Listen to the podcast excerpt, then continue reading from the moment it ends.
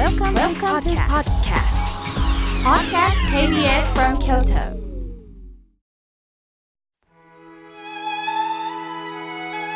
改めまして僧侶の河村明慶です今日の法話のテーマは私の玉手箱についてお話しいたします今日は8月5日で8号箱の日だそうです皆さんの身の回りには多くの箱があるのではないでしょうか。例えば玄関だと靴を入れる箱段ボール箱台所だと調味料の箱、お菓子の箱、食品、お茶の箱、ティッシュを入れる箱など、まあ、今度は部屋に入ると楽器を入れる箱、小物を入れる箱、時計、宝石の箱、化粧品の箱、プレゼントが入った箱もたくさんあるでしょう。私の家の玄関には井村屋さんで注文したお菓子の空箱が置いています。ふと井村屋さんの箱ってどのぐらいの種類の箱があるのかなどのぐらいの箱の種類で、まあ、物を送ったりしてるのかなと思ったので、井村屋さんにメールをしてみました。すると、すぐ返事が来ましてね。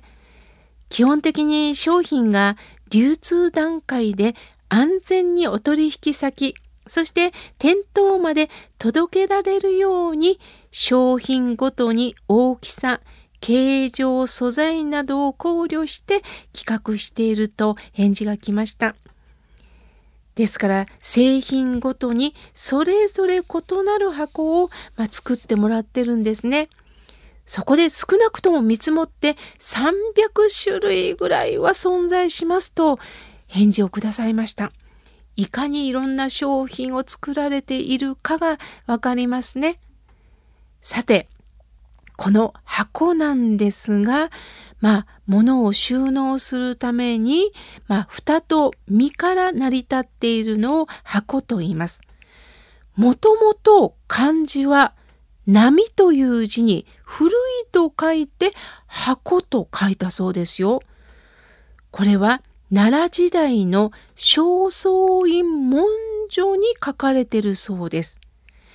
古代の箱に収納するものは当時は超自然的で神秘的な存在、人に見られてはならない重要なもの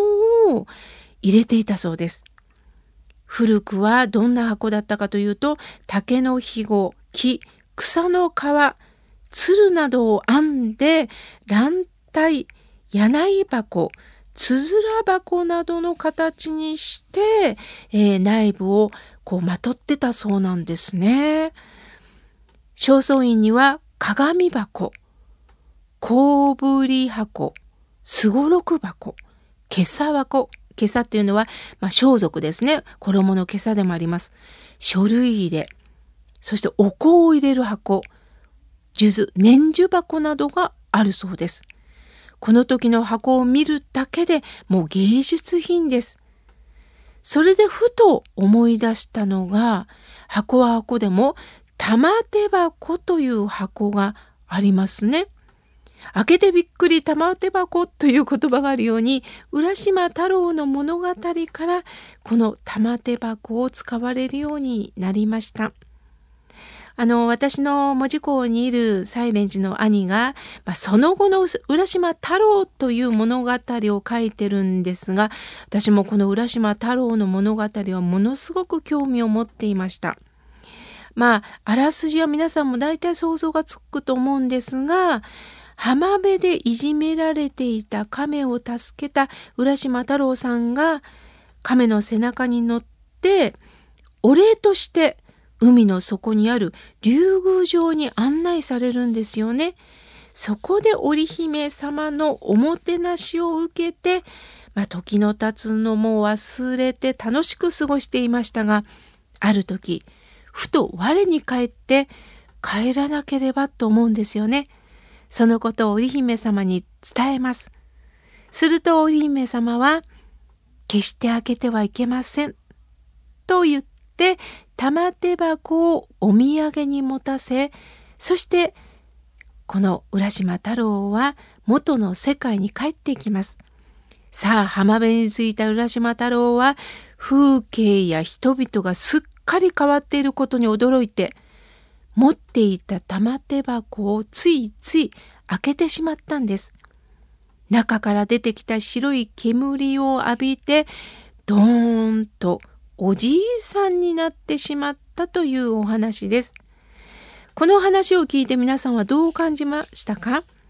私は幼少の時、どうして浦島太郎は亀を助けたのに、最後はおじいちゃんになったんだろうと不思議でね、ならなかったんです。きっと何かがあると疑問に思いながら時は流れ、まあ大人になりました。この童話というのはね、本当に作者のメッセージが込まれていますよね。例えば金の斧、銀の斧。これはやはり正直者は得をするバカになるんではなくて得をするというメッセージが入ってますよね。だったら浦島太郎にはどんなメッセージが隠されているんでしょうか。まず前半は亀を助けて竜宮城で乙姫様のおもてなしを受ける。まあこれはわかりますよね。良いことをしたら、まあ良い結果が訪れるということでしっくりくるんですが後半は前半とは全く違う展開になります。浦島太郎は楽しい日々を過ごしながらこのままでいいのかなという問いが生まれてきたんです。この問いというのはあの楽しさを経験している人はやがてやがてですよ訪れると言われてます。昔私がアナウンサー時代にある有名な芸能人にインタビューしたことがあります。大勢の人の中にいるのが幸せとは限らないですよね。むしろ私、大勢の人といる時って孤独を感じるんです。どれだけ綺麗な服を着て楽しく過ごしてお酒を飲んでも、これって長続きしないよなって思うことがあるんだよっておっしゃった時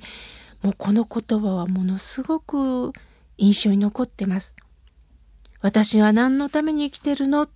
人生の本当の意味を探し始めたということではないでしょうか。楽しそうに見える時間の中にも満たされない心が襲ってくるんでしょう。浦島太郎も竜宮城での楽しい日々をこのままでいいのかな？そしていよいよ帰ろうと決断した。そして地上に帰った浦島太郎は玉手箱を開けて白髪の男性になった。つまり仏様からこれがあなたの事実ですよ。確実に年齢を重ねていますよと真実に触れることができたんです。楽しく若く生き生きとした状況が続くわけではない。やはり人生って短く感じる時がある。儚いなって思う時もあるんです。年齢を重ねるということは年を取るというリスクだけでは言い切れないと思ってます。いよいよ年を重ねて気がつかせていただくことがあるのではないでしょうか。そしてもう一つ、このままでは死ねないという緊張感もいただけるんですね。そのためにもこれからの人生ただ怒りを持って生きるのではなく誰かの人生を羨むわけでもなく今日までこうして生きることができましたありがとうの言葉を言っていけるのかそのことを浦島太郎は身をもって教えてくれるのではないでしょうか。こうしてお話をしながらふと考えたことがあるんです。今から玉手箱を作り一年後の自分に何かメッセージを書いてみるっていうのをどうだと思います？まず一年後のあなたへって書いてそして紙の中には自由に書いていいんですよね。例えば私だったら、妙慶、生きてる？後悔しない生き方してる？とかでもいいんですよね。何か自分へのメッセージを書いて箱に入れて、そこから1年後を楽しみにしてみる。すると、これから1年生きる目標ができるかもしれません。